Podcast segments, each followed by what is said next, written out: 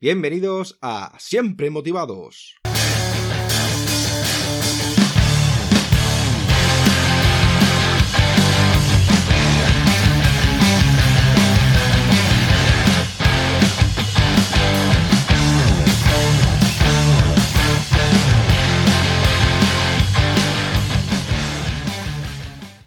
Bienvenidos al podcast de Siempre Motivados. Soy David Peña y hoy tenemos de invitada a Marina Díaz. Marina es psicóloga clínica especializada en terapias contextuales y mindfulness. Es creadora de la página web Supervivencia donde habla de psicología pragmática y autoayuda no convencional. Con Marina podrás derribar los mitos de la felicidad y la ley de la atracción. Descubrirás la importancia de los valores para darle sentido a tu vida y entenderás qué es la escritura terapéutica y cómo puede ayudarte con tus pensamientos. Porque una persona persona superviviente emprende pequeñas acciones positivas, se centra en el presente, asume riesgos y utiliza todos los recursos a su alcance con imaginación y coraje. Y sin más dilación, vamos a presentar a la invitada de hoy. Hola Marina, ¿qué tal estás?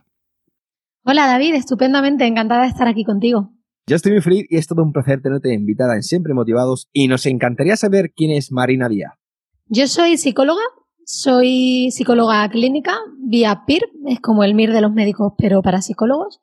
Y además de eso, soy especialista en terapias contextuales y, en mindfulness, de las cuales la más eh, conocida es ACT, la terapia de aceptación y compromiso, que es una terapia dirigida a hacer lo que está en línea con lo que a ti te importa, con tus valores. Y además de eso, me considero escritora, tengo una novela autopublicada con un éxito moderado tirando a escaso, pero bueno, ahí está la novela y ya escribiré más.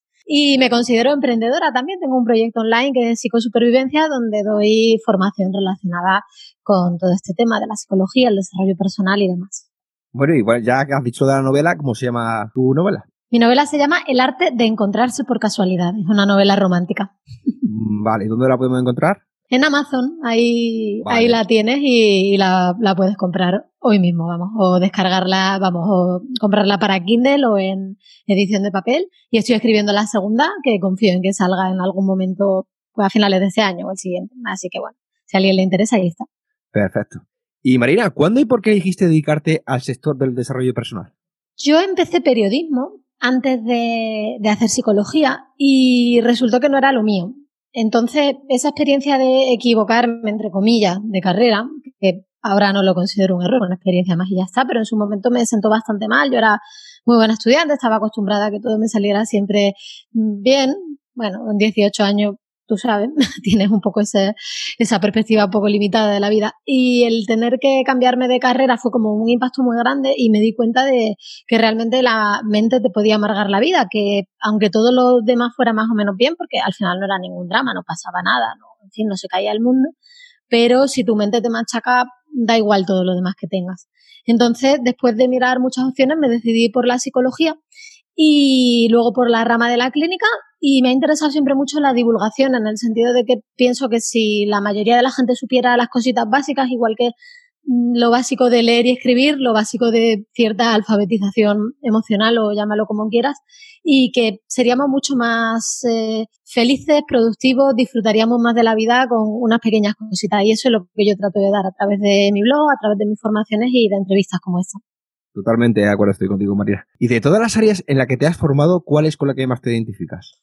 Me gusta mucho, el tipo de terapia que hago me, gusta muchísimo. Eh, no es una terapia que se enfoque en ningún área en concreto, se considera más bien transversal porque considera que la raíz de los problemas es siempre la misma, que es un intento nuestro por controlar o por evitar emociones desagradables y difíciles. Y en ese caso no es, no te especializas en depresión o en adicciones o en ansiedad, lo puedes hacer, pero yo personalmente no lo considero necesario. Y ahora al final, por, por el medio en el que trabajo, por la estructura de mis programas, pues he acabado mm, dirigiéndome a un sector de la población que tenemos problemas relativamente normales, no son cosas demasiado dramáticas o demasiado duras como las que pude ver en la residencia, pero que me gustan porque me gusta ayudar a, la gente normal a conseguir cosas normales y, y, a que todos mejoremos un poquito nuestra vida. Creo que está muy guay tener proyectos ultra motivante y también está muy guay sacar un ratito al día para leer o, o yo qué sé, hacer un poquito de yoga o sacar un pequeño proyecto que no hace falta que sea una empresa súper importante, porque creo que esas cosas al final son las que nos mantienen en movimiento. Así que bueno, yo lo resumiría como eso, ayudar a gente normal a hacer cosas normales. Sí, totalmente de acuerdo. Hay que tener siempre objetivos en mente y generar buenos hábitos, ¿no? Y sobre todo, como tú dices, ¿no? El deporte, el tema de la meditación, la lectura, cosas que te van a hacer desarrollar eh, personalmente, ¿no? En tu eh, crecimiento personal, ¿no? Pero siempre tener eh, enfoque en algo, en un objetivo que siempre sea congruente con tu estilo de vida y con tus valores. Y Marina, hablando ya de, bueno, más de tu proyecto, me gustaría que nos hablaras de tu proyecto Psicosupervivencia. Mi proyecto nació a principios de 2013. Mi idea al principio era, como te comentaba, simplemente divulgar y que la gente supiera un poquito más de lo básico de la psicología y del manejo de las propias emociones y demás. Y luego poco a poco me fui viniendo arriba y fui haciendo a través eh, de la página web cada vez más cosas. Empecé a, ofrecer consultas, hice un primer curso, Reescríbete, que es un curso de escritura terapéutica que, que llevo sacando desde 2016, si no me equivoco. Y bueno, poco a poco empezó a tener cada vez más, más difusión. Fui de las primeras, bueno, de las primeras. Relativamente, empecé relativamente temprano en esto de los proyectos online, los blogs y demás. Y bueno, y ahí poquito a poco he ido encontrando un poco mi camino, que también me costó. Al principio era mucho más generalista, ahora está mucho más dedicado, mm, yo diría eso, a esos proyectos que te motivan y que te inspiran y a una frase que se, se, está poniendo muy de moda y se está quedando un poco vacía, pero que a mí me, me, gusta, que es pasar a la acción, avanzar hacia lo que te importa, no quedarte solo dándole vueltas al coco, sino realmente hacer cosas en la, en la vida real. Y de eso trata mi proyecto, de que te muevas, de que salgas de darle vueltas a tu coco, de quedarte en tu mente ahí rumiando, eh, dando, pues eso, dando vueltas a lo mismo, muchas veces incluso aprender se puede convertir en una manera de procrastinar esa acción y, y que te zambullas en la vida, que dejes de ser espectador y empiezas a ser jugador. Sí, totalmente de acuerdo. Hay que ser proactivo, ¿no? Y muchas veces, eh, es como tú dices, ¿no? Le cuesta muchas veces salir de la zona de confort, ¿no? Pero hacer ciertas cosas, ¿no? El sentir cierto estrés, sentir cierto miedo es bueno, ¿no? Porque quiere decir que estás saliendo de la zona cómoda. Estás haciendo cosas nuevas y eso es importante y sobre todo hay que tomar acción porque en esta vida no hay que preocuparse, sino ocuparse de las circunstancias. Eso lo, eso lo dice mi padre siempre, me lo decía desde que era pequeña. No te preocupes y ocúpate. Así que... que para mí ha sido como una frase que tengo ahí muy, muy grabada. Y una cosa que digo yo, en vez de decir problemas, circunstancias a resolver. Que también, como nos hablamos, eh, como somos seres lingüísticos, eso nos ayuda mucho a la hora de, hacer ciertas cosas. O desafíos también, o puzzles. A mí me gusta mucho también la palabra puzzle.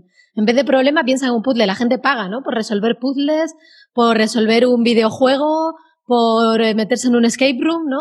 Y sin embargo, los problemas de nuestra vida nos angustian. Míralo con esa misma, esa misma curiosidad y ese mismo interés. Hombre, es que es como esto como la vida es como un videojuego, ¿no? Cada vez que avanza se hace más difícil, ¿no? Si no la vida sería muy aburrida, ¿no? ¿Y cuál es la rutina diaria de Marina Díaz? Mi rutina, mmm, yo me, me, levanto tempranito, normalmente entre las seis y las seis y media suelo estar ya levantada, a veces antes, a veces después, pero me despierto ya sola porque, en fin, ya eh, desde que tengo a mi hija, mis días son como bastante... Mmm, Intentamos ser un poquito rutinarios también pues porque a ella le viene bien para su sueño, para sus rutinas y demás, y o porque nosotros pensamos que a ella le viene bien. Y eso, pues sobre esa hora me despierto, lo primero que hago es escribir. Como te decía, escribo ficción, pero como ahora mismo ese no es mi eh, sustento principal, es muy fácil dejarlo para luego y es muy fácil priorizar lo que me da de comer. Y por eso precisamente lo hago a primera hora de la mañana. Entonces, normalmente dedico entre una y dos horas a lo que estoy escribiendo en ese momento, que ahora mismo, como te decía, es mi segunda novela. Y normalmente lo alterno también con algo de tipo movimiento, que puede ser yoga, que puede ser alguna secuencia cortita de movilidad, eso lo voy intercalando también mientras trabajo. Intento hacer este tipo de cositas. Tengo también una cinta de andar en el estudio, así que intento también moverme a lo largo de la mañana. Y ya después de eso me pongo a trabajar. Lo primero que hago, yo le llamo mis highlights, como mi, mi subrayado, mi momento importante del día. Entonces, antes de mirar eh, correos o mensajes o lo que sea, mm, trato de dedicar por lo menos otro par de horitas a algo que sea importante. Por ejemplo, esta semana he estado escribiendo el número de mi membresía mensual. Yo tengo una membresía en la que todos los meses les mando a, a los miembros un contenido sobre un tema concreto. Entonces, esta semana esas primeras horas se las dedicaba a eso. Después ya viene escribir la newsletter si no la tengo escrita todavía, que todos los días mando un mail a mis seguidores, mm, comunicarme con mi asistente. Sí, perdona. Doy fe, porque soy, yo estoy inscrito en la newsletter y os animo a que os suscribáis. Gracias, gracias, David. Entonces, eso, escribo la newsletter, reviso el correo, me comunico con mi asistente y eso lo suelo terminar bastante prontito. Normalmente para la una ya he terminado de trabajar. Pero luego viene la segunda parte de mi vida, que es mi familia y mis aficiones. Entonces, normalmente por la tarde dividimos el tiempo, mi chico y yo, tenemos una niña de dos años, entonces dividimos el tiempo entre tiempo para mí, tiempo para él y tiempo en familia. Entonces, normalmente nos damos un ratito para cada uno por la tarde, pues yo qué sé, para mm, hacer algo de deporte. Yo toco el piano también muy mal, ¿eh? Que nadie se piense aquí que yo soy una mujer del renacimiento porque, en fin, toco muy, muy básicamente o para leer un rato y luego pues eso, tiempo que pasamos los tres juntos, tiempo que paso yo sola con mi hija, hacemos un bizcocho, salimos al jardín, en fin, cosas normales. Luego ya por la noche cenamos los tres, leo un poquito y a dormir. Y ahora mismo mi vida es esa. Antes era un poquito más variada, ahora la verdad es que con el tema COVID es efectivamente más rutinaria, pero tiene la parte positiva de que puedes encontrar un ritmo que te funcione. Entonces, intento mirarle la parte positiva a esta situación que estamos viviendo y pensar que por lo menos eso, ¿no? Que estamos aquí metidos en un ritmo que para nosotros va bien y, y bueno, y estamos bien, gracias a Dios.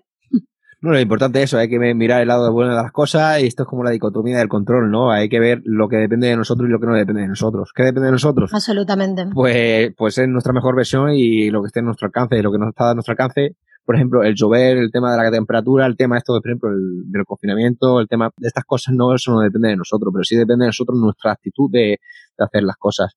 Yo, por ejemplo, por la mañana, antes de empezar a trabajar, eh, lo que hago es me levanto una hora antes, medito durante 20 minutos, media hora, visualizo mi día y eso la verdad que me ayuda mucho. Luego, aparte de mi trabajo, hago deporte, y, pero eso el tema de, por ejemplo, meditar, visualizar el día es muy importante y tener un diario yo los, lo recomiendo mucho. Sí, a mí me, me, gusta mucho el hábito de tener un diario. Yo, yo, llevo uno también, no soy tan constante como me gustaría, pero precisamente mi chico eh, ha creado una app para escribir un diario muy chula que se llama Perspectiva, perspectiva.app, está ahora mismo en inglés, pero es muy, muy guay, la verdad, si alguien tiene interés por empezar un diario, y bueno, es en inglés, pero tú escribes tu diario obviamente en el idioma que quieras. Y la verdad es que yo la uso desde hace pues bastante ya, seis o siete meses, y, me encanta. Así que bueno, si a alguien le interesa explorarla, pues ahí te lo dejo. Espacio publicitario total, David. No, totalmente, aquí lo que tú quieras. Aquí para aprender, eh, me encantan todas estas cosas. No sé, un diario muy bueno, ya no es para el, el, tema de decir tus intimidades, no, sino el tema de muchas veces que nos cuesta muchas veces pensar, soltar estos pensamientos que tenemos, muchas veces nos cuesta, ¿no? Entonces al escribirlo, pues, mm, yo por ejemplo me siento, me desahogo, ¿no? Y luego también el tema de muchas veces visualizar el día y, bueno, eh, tener un diario como una agenda, ¿no? De hacer ciertas cosas, eh, propósitos, objetivos, subobjetivos, cosas de esas, ¿no? Bueno, ya vamos centrándonos en el tema de la, de la entrevista. ¿Cómo podemos mejorar nuestra autoestima y así poder desarrollar una mejor confianza en nosotros mismos? A mí me gusta, fíjate, me gusta más que el tema de auto, de, que el término autoestima, a mí me gusta precisamente usar eso que has dicho, autoconfianza. Para mí autoconfianza es esa confianza en que vas a hacer las cosas que son importantes para ti. Y creo que la mejor manera de desarrollar eso es desarrollar el hábito de cumplir las promesas que te haces a ti mismo. Porque creo que es un hábito poco, poco extendido. Creo que muchos de nosotros tenemos demasiado asentado ese hábito súper nocivo de decir voy a hacer X, voy a hacer Y y después no hacerlo. Sobre todo cuando se trata de cosas de no, por nosotros mismos a las que nadie nos obliga, que son paradójicamente las más complicadas de cumplir, ¿no? Muchos estamos acostumbrados a hacer cosas por los demás y no tanto por nosotros mismos. Entonces, yo diría que empieces por ahí, que empieces por hacerte promesas muy pequeñitas, pero eh, invertir muchísimo esfuerzo y energía en ser exquisito y escrupuloso en cumplirlas. En lugar de hacerte grandes promesas y luego pasar de cumplirlas, al contrario, hazte una promesa muy pequeña, un mínimo hábito, mm, retomando el tema de escribir un diario, no te propongas dedicar media hora cada día, proponte dedicar un minuto, pero dedícale ese minuto todos los días. No sé, yo, por ejemplo, este año eh, me he propuesto el hábito de todos los días tocar el piano siete minutos, precisamente, porque el piano me lo compré justo antes de quedarme embarazada y luego ya como que todo se sumergió en el caos y a mí me hacía muchísima ilusión tener un piano y lo voy arrastrando de casa en casa y lo toco súper poco. Y digo, mira, siete minutos, es que siete minutos en realidad no te da pereza, porque incluso a veces me acuesto, me acuerdo justo antes de irme a dormir, me pongo el cronómetro, hago mis siete minutos y me voy a dormir. Y estoy convencida de que si sigo haciendo eso todo el año, al final se va a notar y voy a mejorar. A ver, no voy a ser mmm, Rachmaninoff, pero eh, ahí, ahí va a estar la tía, ¿no? Tocando por lo menos mis acompañamientos y mis cuatro cosas que me gustan. Pero eso sí, quiero ser muy, muy, muy constante en cumplirlo. Y si me he hecho esa promesa a mí misma, completarla y completar eh, los 365 días de 7 minutos diarios. Entonces, bueno, no sé, ¿qué, ¿cómo lo ves? No, totalmente de acuerdo, sí, totalmente. Es que yo lo que digo muchas veces, ¿no? Yo siempre lo, Pongo un ejemplo del deporte, ¿no? Que a mí me encanta el deporte, ¿no? Lo que pasa es que la gente se pone expectativas muy altas. Se ponen expectativas tan altas. ¿Por qué nos tenemos que poner los, los propósitos, los objetivos del año nuevo? No, en cualquier momento te puedes poner un objetivo, no tenemos que esperar al año nuevo, ¿no? Pero es que para correr no tienes que saber andar, es como digo yo, ¿no? Entonces tienes que generar hábitos también, no dejarte influirte por los demás, sino cosas que te gusten. Si a mí no me gusta tocar el piano, mm, yo no voy a generar el hábito de tocar el piano, ¿no? Por ejemplo, es como digo muchas de las personas, ¿no? Yo cuando voy a hacer deporte, la gente se piensa que el deporte es, eh, la mayoría no generalizo, ¿eh? muchas veces es correr o pesas. No, hay muchos tipos de deporte, pero el andar, el pádel, el tenis, la bicicleta, hay eh, natación, hay muchos tipos de deporte, hay que empezar poco a poco. Por eso, eh, eh objetivos pequeños con un propósito alto. Por ejemplo, eh, muchas veces yo he entrenado a personas para correr medias maratones, maratones, gente que ya lleva un recorrido hecho gente que lleva mucho tiempo entrenando, ¿no? Pero necesita mm, alguien que la asesoren para llegar al siguiente nivel, ¿no? Y una persona que esté, pues, encima de ellos, ¿no? Pero personas que no han hecho deporte y ahora que empiezan a hacer deporte, ¿no? Que empiezan a andar poco a poco. Que empiezan a hacer, por ejemplo, no hace falta, por ejemplo, si te quieres apuntar a un gimnasio, ahora mismo no puedes apuntarte a un gimnasio porque no tienes dinero o porque no están abiertos, puedes hacer entrenamientos de fuerza con tu peso corporal, que hay muchos vídeos en YouTube para poder hacerlo. Y poco a poco irás generando ese hábito, al principio costará, pero luego poco a poco te irás a, bueno, como todo hábito, ¿no? Eh, pues irás generando un hábito y al final pues, eh, será una costumbre y ya, pues lo tendrás en tu, en tu vida, en tu vida, en tu rutina diaria, como digo yo. Y bueno, eh, Marina, ¿cómo podemos mantener la energía alta durante el día y así obtener una mentalidad ganadora?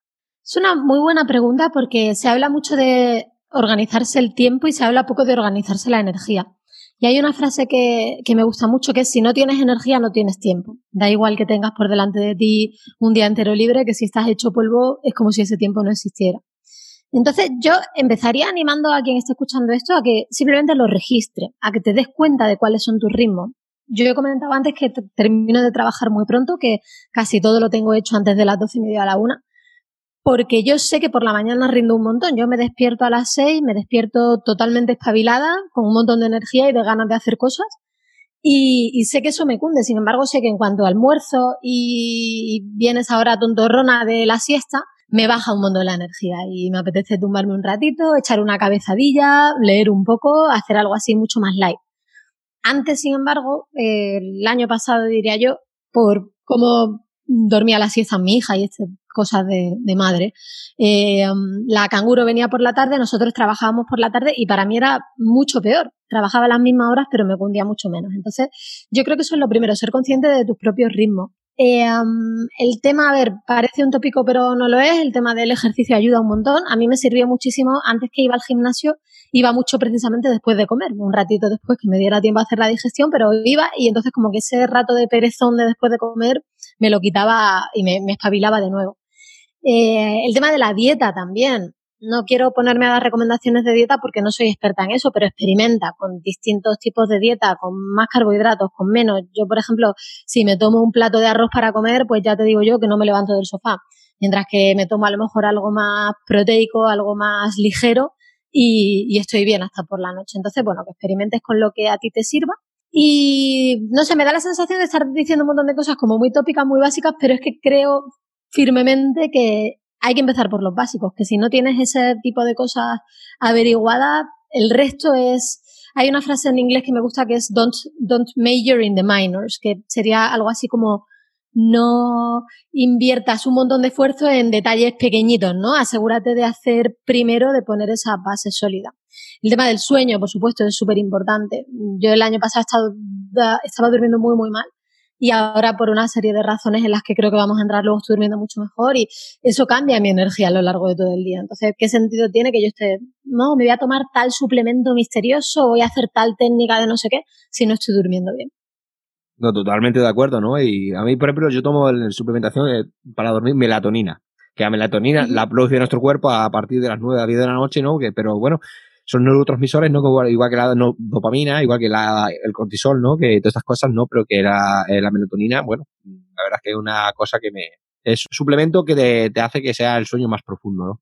Y yo suelo dormir pues de 7 a 8 horas y el tema del deporte para mí es prior, vamos, es, es como todo. Yo suelo tener yo una planificación pues muy estructurada y priorizar siempre aquello que es más importante. Y para mí el, el deporte, vamos, la meditación, deporte y lectura, siempre lo hago todos los días. Eh, muy rara vez eh, que no haga una de esas tres cosas, ¿no? Y Marina, ¿cómo podemos comprender y gestionar mejor nuestras emociones y así poder limpiar nuestra mente de los pensamientos negativos?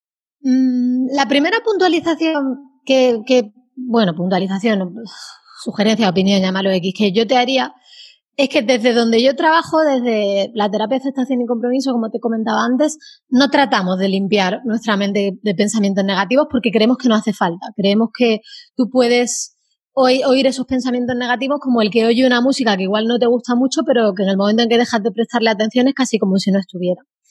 Sí que creo, por supuesto, que a medida que uno va alimentando ciertas estructuras, ciertos patrones, ciertas acciones en su vida, obviamente lo que te trae la mente es distinto. El contenido que te trae tu mente día a día es diferente y puede ser mejor y puede ser más positivo, entre, entre muchas comillas. Puede ser más útil, puede ser más reconfortante. Pero para empezar, creo que empeñarse en quitar los pensamientos negativos de raíz muchas veces trae, más problemas de los que resuelve.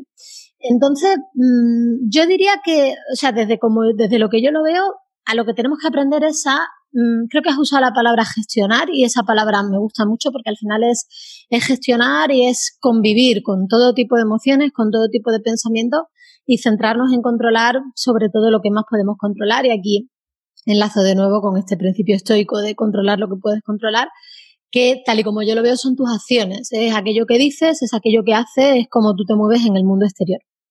Sí, totalmente de acuerdo. Es que eh, la verdad es que muchas veces los pensamientos, eh, siempre, como digo yo, eh, cuando pensamos, por ejemplo, en el pasado que nos produce, pues, lo que es estrés, ¿no? El tema, siempre pensamos en lo negativo. ¿Y por qué no pensamos también en lo positivo, las cosas buenas que hemos hecho?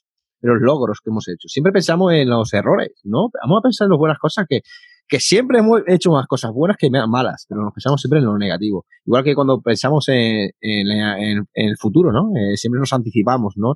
Y cuando nos anticipamos, imaginamos y es como si nos estuviera pasando de real. Y no, muchas veces pues eso nos produce ansiedad, nos sube el cortisol y todas estas, estas cosas, ¿no? Hay que vivir el presente, el día a día y si tú haces las cosas bien en el presente, te irá bien el día de mañana, pero siempre eso, siempre eh, el, como aquí y ahora. Marina, ¿cómo podemos superar esos días en los que no queremos hacer nada? Esos días, para mí el mm, truco o el hack más efectivo que he encontrado es proponte hacer solo media hora de lo que sea. Y fíjate que antes te he dicho que hacer media hora mm, me parecía mucho, ¿no? Yo te decía media hora todos los días de tocar el piano, media hora.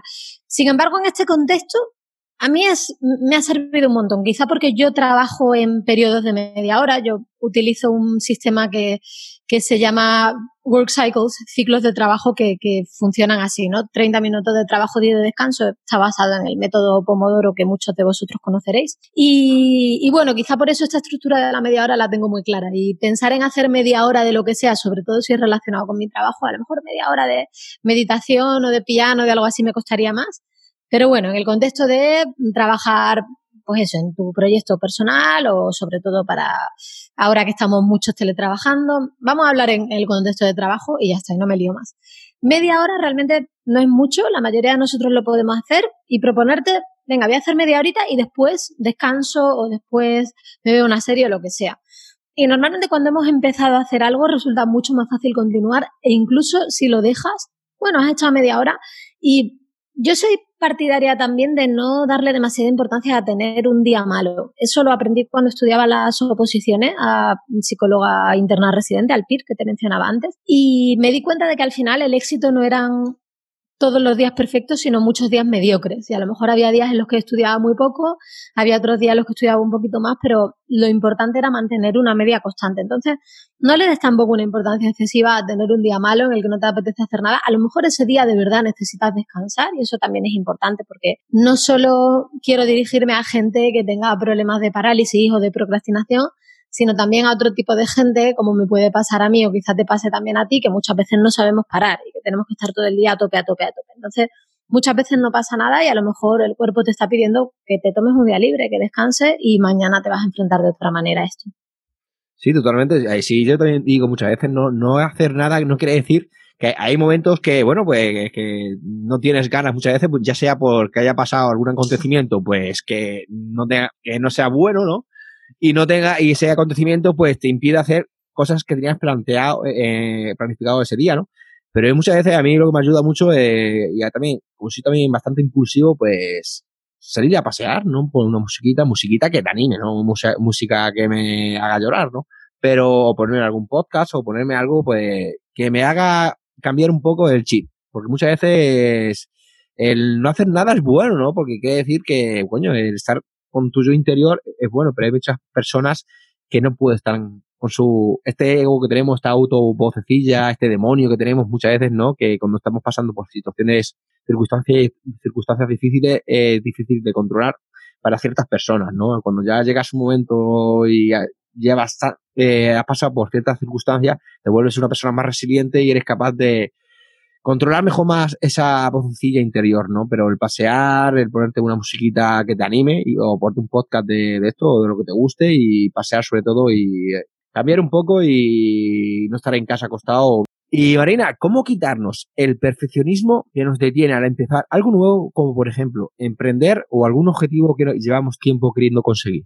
Al final es eh, darte cuenta, por una parte, de que ese perfeccionismo está cumpliendo una misión y lo que está haciendo es mantenerte tranquilito y protegido en un entorno seguro en el que nunca intentas nada y por lo tanto nunca fracasas. Y entender en ese sentido, oye, pues estoy siendo perfeccionista y, este perfeccionismo tiene una función, no es algo mm, absurdo que me ha surgido aquí ni que yo me haya vuelto loca. Y una vez que lo entiendes, preguntarte si esto es realmente lo que quieres, si realmente quieres quedarte para siempre en esa partecita de la vida que, que conoces. Darte cuenta de que al final eh, el perfeccionismo por naturaleza es, es una apuesta perdedora porque es imposible hacer algo perfecto, es absolutamente imposible. Y mm, a no ser, yo que sé, que hagas algo generado por ordenador, una esfera perfecta en Photoshop, pero bueno, no son cosas muy interesantes con las que contribuir al mundo. Y también quitarse un poco ese, esa medalla de honor que, que, se pone mucha gente o que nos ponemos a veces, no, yo es que soy muy perfeccionista, darte cuenta de, no es algo de lo que presumir, a ver, tampoco es algo por lo que fustigarse, pero es algo que te está, que se está poniendo entre, en, en, tu camino, se está interponiendo entre ti y hacer cosas interesantes y desarrollar proyectos reales. Y una vez has hecho eso, como venimos hablando hasta ahora, empieza por algo pequeñito y sobre todo date cuenta de qué va a pasar si no lo haces. Mm, hace un par de días estuve viendo un vídeo muy chulo de, Tim Ferris, eh, que, se llamaba, no sé cuál sería la traducción en español, pero la, la técnica en inglés se la llama fear setting, que sería algo así como establecer tus miedos o algo así. Y él te decía, es una charla muy cortita de, de 13 minutos, que está, además te puedes poner los subtítulos en español. Y hablaba de cuando vas a hacer algo que te da miedo, hacer una lista de lo que podría salir mal, ver cómo lo podrías solucionar ver lo que podría salir bien y sobre todo ver cuál es el coste de la inacción. Y creo que ese es un factor que muchas veces se nos olvida. Pensamos que no hacer nada no tiene consecuencias y sí que las tiene. A medida que va pasando el tiempo, igual que si tú pones un yogur en la nevera y no haces nada, el yogur se te caduca. A medida que va pasando el tiempo y no sacas adelante, por ejemplo, un proyecto online, esa idea eh, va perdiendo fuerza, otras personas quizá eh, te cojan la delantera. Bueno, para mí eso no es un factor muy importante, pero bueno, sobre todo la idea pierde fuerza, tú pierdes fuerza, pierdes tiempo, pierdes energía y, oportunidades. Entonces, siempre mmm, calcula bien y, y, sopesa bien este coste de la inacción.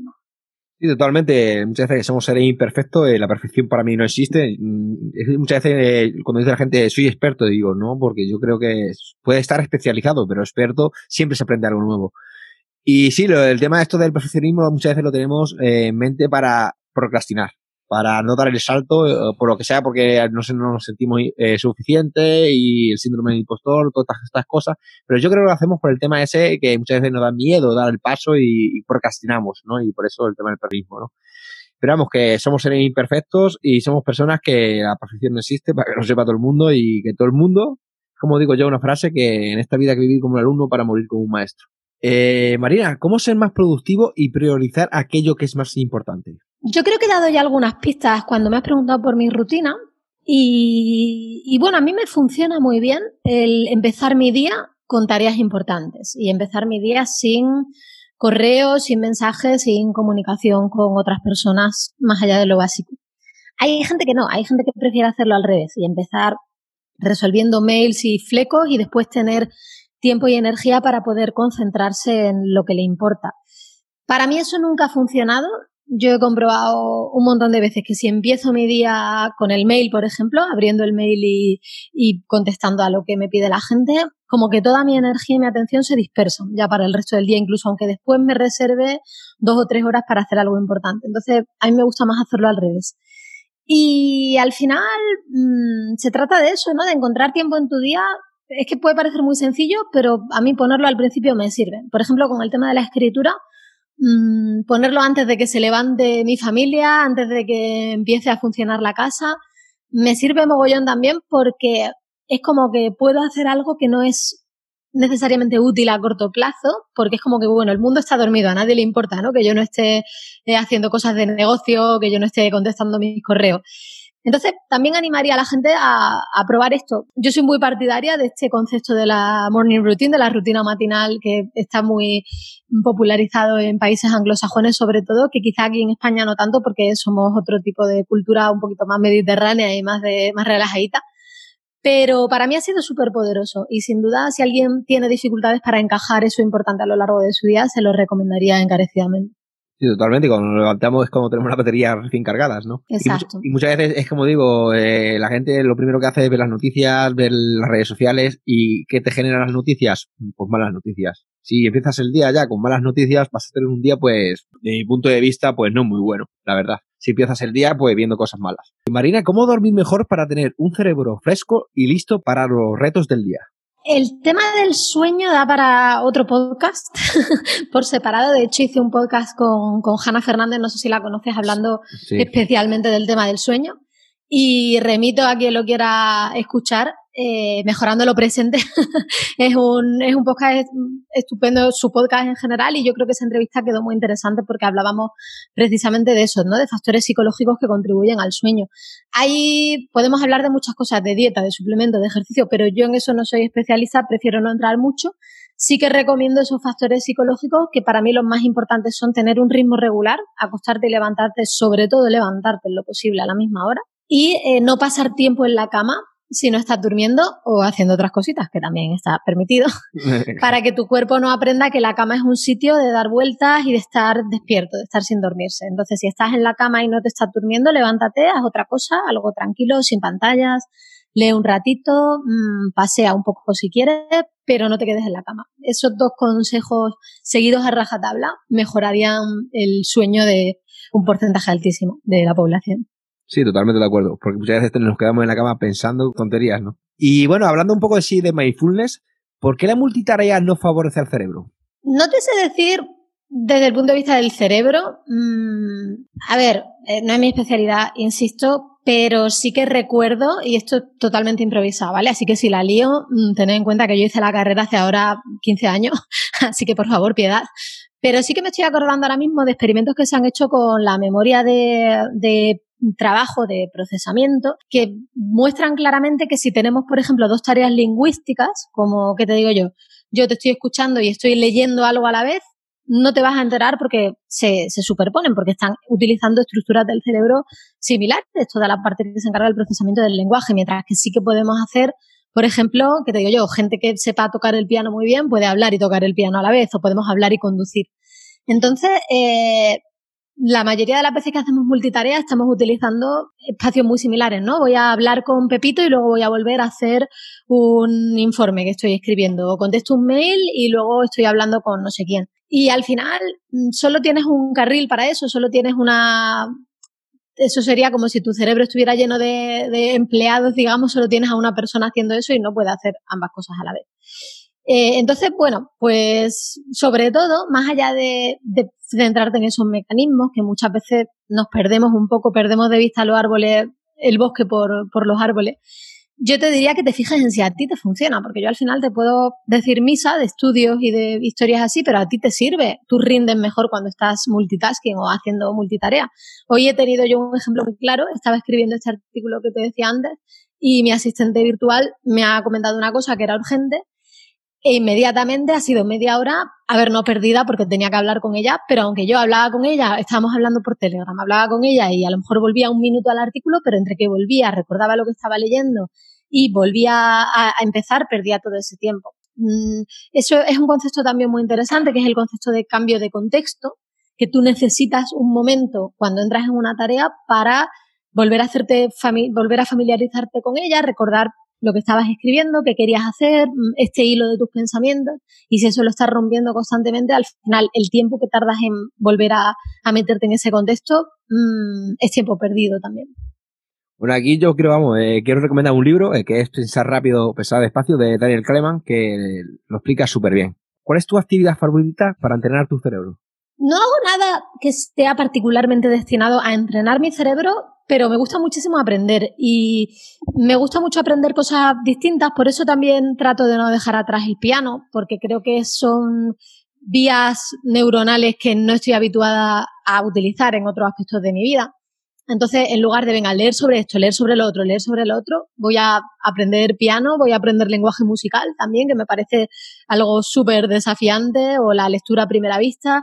Son habilidades que no practico nada y que creo que, que el hacerlas así, aunque sea de vez en cuando y a un nivel extremadamente amateur, creo que contribuyen también a mi cerebro. Eh, me gusta también aprender cosas que tengan que ver con la coordinación física, no ya solo con la fuerza o con la resistencia, sino con la coordinación. Durante mucho tiempo hice escalada deportiva, que es un, un deporte muy técnico, ahora no lo hago tanto, pero bueno, ahí estamos. Eh, estado también practicando powerlifting, que aunque parezca que es algo muy de levanto las pesas y ya está, no, requiere también una, una, técnica muy depurada y aprender este tipo de cosas que tu cerebro se tiene que recablear, me parece que, que, también es muy valioso. Pero bueno, esto todo lo hago porque al final me gusta aprender y me interesa. No es que yo diga, venga, voy a entrenar mi cerebro, sino digo, voy a hacer esto que me, que me guste y que me apetece. Totalmente de acuerdo. Marina, ¿cuáles son las inquietudes más frecuentes de las personas que se ponen en contacto contigo? Me encuentro mucho el no sé qué hacer con mi vida, que creo que además es algo como muy del siglo XXI y muy de esta época. No sé qué hacer con mi vida, tengo que tomar una decisión y no sé cuál. Muchas personas también que están muy paralizadas, que quieren eso, empezar un proyecto, empezar a escribir un libro, lo que sea, y que se encuentran muy paralizadas. Eh, mucho síndrome del impostor también. Me encuentro también problemas de relaciones, de pareja, con tus padres, con tus hermanos. Eh, temas de ansiedad. La ansiedad es algo extremadamente frecuente, muy, muy prevalente de todo tipo. Ansiedad más aguda, ansiedad más generalizada. Por ahí van un poco los tiros. Bueno, Marina, llega el momento de las recomendaciones. Desde tu experiencia personal y profesional, ¿cuál crees que son las razones por las que hay veces que no logramos nuestras metas y también cómo podemos descubrir, identificar y resolver las limitaciones que nos están impidiendo lograr esas metas? Sinceramente, yo creo que la razón número uno por la que no conseguimos nuestras metas es que no lo intentamos el tiempo suficiente porque pienso que al final lo que distingue a la gente que las consigue de las que no es esa consistencia y esa perseverancia. Y el seguir probando, probando de manera distinta, pero sobre ese sentido enlazaría con lo que comentábamos al principio, de trabajar la perseverancia y trabajar el ser consistentes con lo que nos proponemos. Y estoy convencida de que así, andando se llega a, a Roma, pues así vas a llegar a donde tú quieres. Sí, sobre todo disciplinado y que, bueno, que todas esas metas eh, sean concurrentes con tu estilo de vida y con tus valores, ¿no? Porque muchas veces hacemos cosas que no nos gustan por, terceras personas o por el que dirán, ¿no? siempre sé tú mismo y ve por tu camino. Marina, ¿qué libro nos recomiendas? El libro que yo recomiendo así generalmente a todo el mundo sobre terapia de aceptación y compromiso, que, que entronca mucho con cosas que hemos hablado este, en este podcast es La trampa de la felicidad de Russ Harris, escribe R-U-S-S, H-A-R-R-I-S. Y es un libro muy bueno que explica muy bien estas bases, explica muy bien lo de no hacer caso a los pensamientos negativos, habla mucho de valores también y muy accesible y muy recomendable. Bueno, pues yo aparte de que hemos dicho antes, el de pensar rápido, pensando despacio de Daniel Kahneman, lo, también es un libro que me encanta, el de los siete eh, hábitos de la gente altamente efectiva de Stephen Covey es buenísimo, viene muy bien para el tema de todo lo que hemos hablado. ¿Qué película nos recomiendas? Mm, mi película favorita culturetilla es una película alemana que se llama La vida de los otros, que me parece preciosa, me parece una peli perfecta de principio a fin en todo, en la actuación, en la historia, en el final, me parece una peli maravillosa y es muy, muy recomendable. Y luego mi película favorita, no cultureta, aunque también es un poco cultureta, de todos los tiempos es Dirty Dancing. Me encanta. me la habré visto decenas de veces y, nunca, mm, nunca se agota. Así que, bueno, que esas dos recomendaciones os dejo, según el, el humor del que estéis. Bueno, Marina, para terminar, háblame de qué planes tienes de futuro o si tienes pensado algún proyecto y dónde podemos contactar contigo. Ahora mismo mis planes vitales están como los de todos un poquito en el aire, pero bueno, a ver, a ver qué, qué pasa con la vida, pero la parte buena es que mis planes eh, creativos, digamos, pueden seguir porque yo con tener un ordenador y una conexión a Internet ya puedo continuar con lo que hago. Eh, ahora mismo en 2021 quiero consolidar mi membresía, que es el Club del Cambio, es ese proyecto que te comentaba antes en el que yo todos los meses le mando una formación a mis clientes, se la mando en papel además, que creo que es algo eh, de agradecer en estos tiempos que corren tan digitales. Y, bueno, cada mes trabajamos un tema, a mí me gusta mucho cada mes aprender de algo distinto y creo que a ellos también. Luego voy a seguir sacando mis cursos. Tengo este curso Reescríbete de escritura terapéutica, tengo otro curso de Bullet Journal más enfocado a la productividad, una productividad basada en tus eh, valores, en lo que a ti te importa. Y lo que se me vaya ocurriendo, a mí me gusta mucho improvisar, que creo que para tener un negocio a veces puede ser bueno, a veces no tanto, pero es cierto que yo más que empresaria me considero creadora. Entonces, creo que si no me diera a mí mismo espacio para hacerlo, mi vida sería muy aburrida. Así que, para quien le interese, como tú decías antes, os podéis apuntar a mi newsletter. Mi, mi web es, no sé si es el momento este ya de, hablar de mi web. Sí, sí. Venga, pa'lante, pa'lante. mi, mi web es psicosupervivencia.com y ahí te puedes apuntar a mi newsletter. Escribo todos los días, pero la digo pero porque mucha gente dirá, uy, qué pesado todos los días. Intento mandar mails eh, breves, entretenidos, interesantes que se conecten con tu experiencia cotidiana y, y que te dejen a veces riendo, a veces pensando, a veces enfadado, pero nunca indiferente. Y encima muy directos. Van directos. sí, a tope, a tope. Bueno, por la última pregunta que me gusta hacer siempre, eh, si pudieras decirle algo a tu yo del pasado, ¿qué le dirías? Compra Bitcoin. no. la verdad que está muy bien la cosa ahora. Es, el, típico, ah, eso es, muy típico, ¿no? Compra Bitcoin, compra tal billete de lotería, compra, nada, no.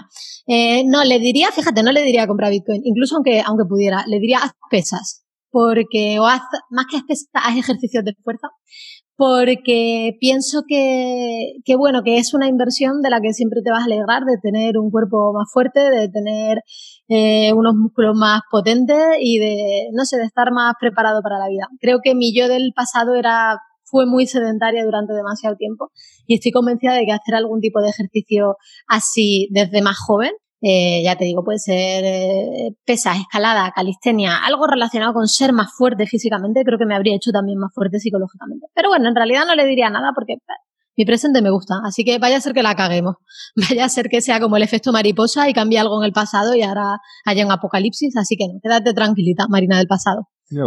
yo, nunca he respondido esta pregunta, pero yo le diría gracias porque por ti soy quien soy ahora mismo, pero pide ayuda cuando realmente tengas que ser ayudado. Bueno, Marina. Muy, muy buena lección. Eh, si quieres eh, comentar algo más. Eh, eso es todo. Muchas gracias, David. Ha sido un placer estar contigo. Preguntas interesantes y que me han dado ahí mm, cosas que masticar y que pensar. Y, y, ya está. Muchísimas gracias por invitarme. Pues muchas gracias por estar siempre motivados. Me ha encantado tu forma de pensar y de ver la vida y te deseo lo mejor. Igualmente. Gracias, David.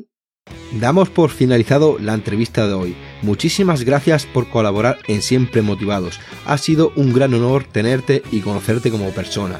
Te deseo lo mejor y cuando quieras volver estaré encantado de recibirte de nuevo. Muchas gracias por todo y como digo siempre, hay que estar siempre motivados.